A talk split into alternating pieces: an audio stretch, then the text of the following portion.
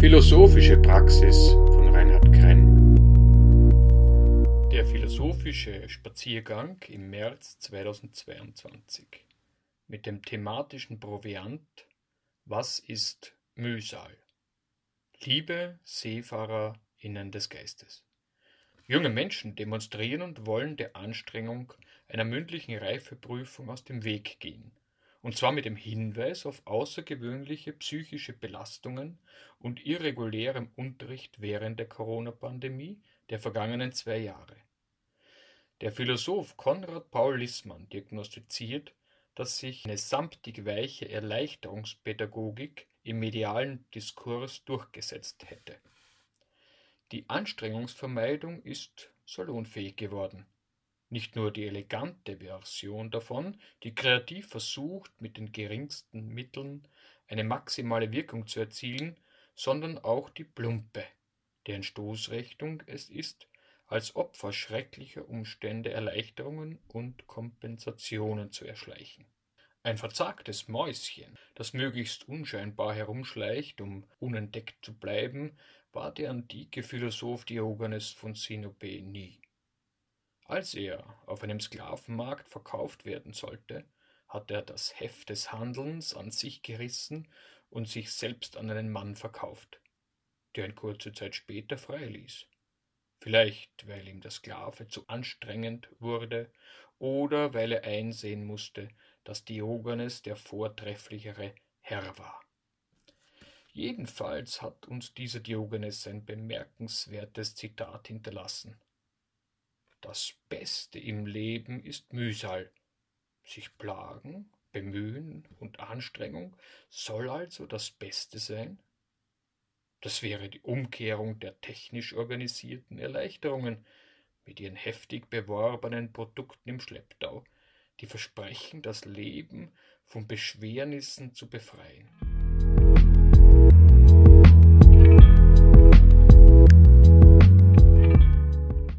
6. März 2022 trafen sich drei Teilnehmerinnen, um der Sache mit dem Mühsal auf den Grund zu gehen.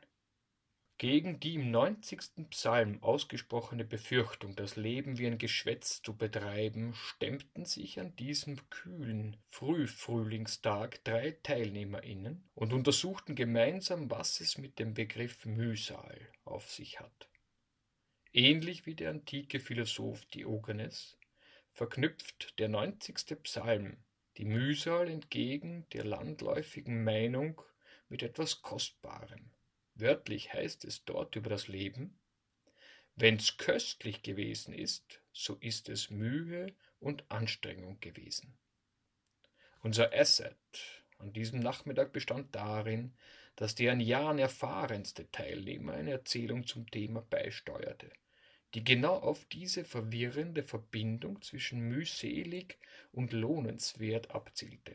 Es war nämlich so, dass der Erzähler in seinen jüngeren Jahren die Bemühungen um das andere Geschlecht zwar als notwendig, aber aufgrund einiger Misserfolge auch als besonders mühsam identifiziert hatte. Eines Nachts, als er einen schwer betrunkenen Freund in dessen elterliche Wohnung schleppte und um zwei Uhr früh läutete, öffnete dessen Schwester und half in ihrem Nachthemd den Bruder ordnungsgemäß in seinem Bett zu verstauen. Die junge Dame im Nachthemd überwand müheloser als der Alkohol die Bluthirnschranke und hockte sich beharrlicher als der Kater nach durchzechter Nacht in das Gedächtnis des Erzählers.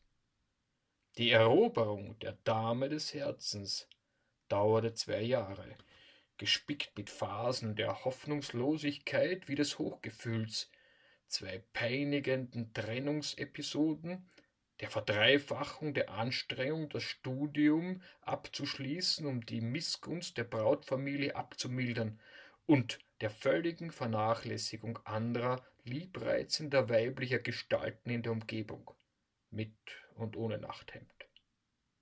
Nach jahrzehntelanger Ehe und fünf gemeinsamen Kindern versicherte der Erzähler im Brustton eines nietzscheanischen Wiederholungstäters, dass sich die Anstrengung gelohnt hätte.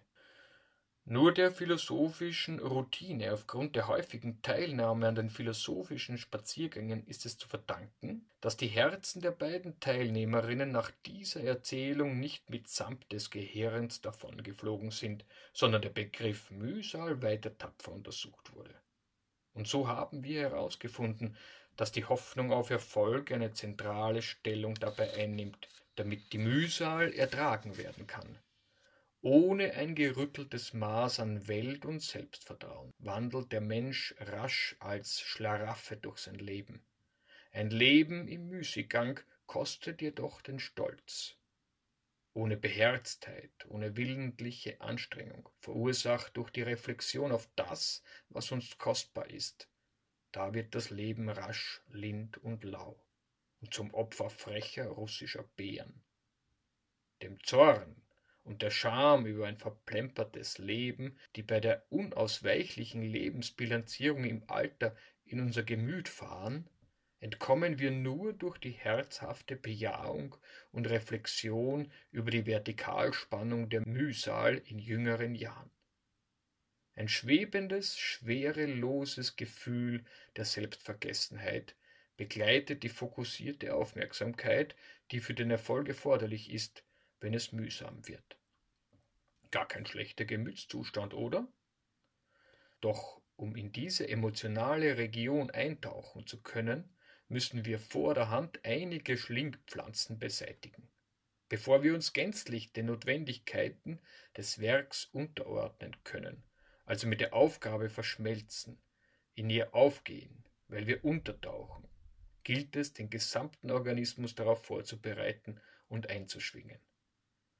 Die Bereitschaft, sich einer diffizilen Aufgabe zu widmen, wie etwa den Antritt zu einer großen Prüfung, benötigt neben einer gehörigen Portion Lebendigkeitsüberschusses und der Hoffnung auf Erfolg die existenzielle Gewissheit, dass es sich dabei tatsächlich um ein großes Werk oder zumindest um eine vorbereitende Arbeit darauf handelt.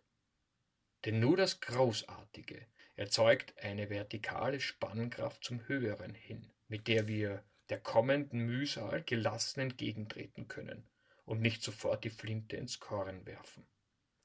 Hier treffen wir sofort wieder auf eine philosophische Schwierigkeit, denn es stellt sich die Frage, was ist großartig? Ist die Idee des russischen Bären, sein Revier zu erweitern, großartig? Aber die riesige Untersuchungslandschaft der Arethologie, die beschritten werden müsste, um herauszufinden, was das Beste und Vortrefflichste ist, ist mindestens siebenmal so groß wie Russland. Und daher kann sie hier nicht kartografiert werden. An das Diktum Friedrich Nietzsches sei hier aber erinnert. Er sagt in der Götzendämmerung, Paragraph 12, hat man sein Warum des Lebens so verträgt man sich fast mit jedem Wie. Findet man also eine Idee großartig, marschiert man schnurstracks los und hält daran fest, auch wenn es mühsam wird. Das Mühsame ist der erste Prüfstein dafür, ob etwas großartig ist. Die überwundene Schwerkraft, das wusste auch der amerikanische Präsident John F. Kennedy, katapultiert den Stolz einer ganzen Nation hoch hinauf bis zum Mond. Wir tun all das nicht, weil es einfach ist, sondern weil es schwierig ist, sagte Kennedy 1961 bei seiner Ankündigung, dass vor dem Ende des Jahrzehnts ein Amerikaner den Mond betreten werde. Ein Einschub aufgrund der geballten Schubkraft des Stolzes scheint hier geboten. Der Stolz, lateinisch Superbia, führt die Liste der Kardinalsünden der katholischen Kirche seit Papst Gregor I. 540 bis 604 als die Mutter aller Laster an, weil er die Tugenden Gehorsamkeit und Demut schwächt und zu Hybris, Selbstüberschätzung und Verderbnis führen kann. Ein wenig absurd, rätselhaft und vielleicht genau deswegen der Überlegung wert, ist die Figur des glücklichen Sisyphos. In der griechischen Mythologie wird Sisyphos für seine skrupellose Schlauheit mit der er mehrfach und trickreich den Tod überlistet, vom Götterboten Hermes in die Unterwelt gezwungen, wo er zur Strafe einen Felsblock mühsam auf ewig einen Berg hinaufwälzen muss, der, fast am Gipfel, jedes Mal wieder ins Tal rollt. Der französische Schriftsteller, Philosoph und Religionskritiker Albert Camus schildert in seinem 1942 erschienenen Essay Der Mythos des Sisyphos die Überwindung der Sinnlosigkeit der eigenen Existenz, der ununterbrochenen Arbeit bar eines über alle Zeiten erhabenen Ziels und ohne Aussicht auf dauerhaften Erfolg, durch trotziges Akzeptieren der mühseligen Tragik der menschlichen Existenz. Er schreibt Darin besteht die verborgene Freude des Sisyphos. Sein Schicksal gehört ihm. Sein Fels ist seine Sache. Der absurde Mensch sagt Ja, und seine Anstrengung hört nicht mehr auf. Wenn es ein persönliches Geschick gibt, dann gibt es kein übergeordnetes Schicksal, oder zumindest nur eines, das er unheilvoll und verachtenswert findet.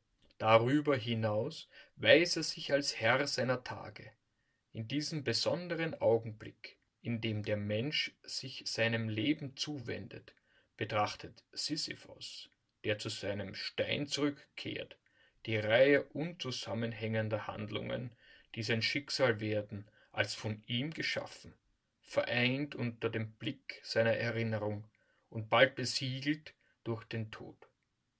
Derart überzeugt vom ganz und gar menschlichen Ursprung alles Menschlichen, ein Blinder, der sehen möchte und weiß, dass die Nacht kein Ende hat. Er ist immer unterwegs. Noch rollt der Stein. Dieses Universum, das nun keinen Herrn mehr kennt, kommt ihm weder unfruchtbar noch wertlos vor. Jeder Gran dieses Steins, jedes mineralische Aufblitzen in diesem in der Nacht gehüllten Berg ist eine Welt für sich, der Kampf gegen Gipfel vermag ein Menschenherz auszufüllen. Wir müssen uns Sisyphos als einen glücklichen Menschen vorstellen.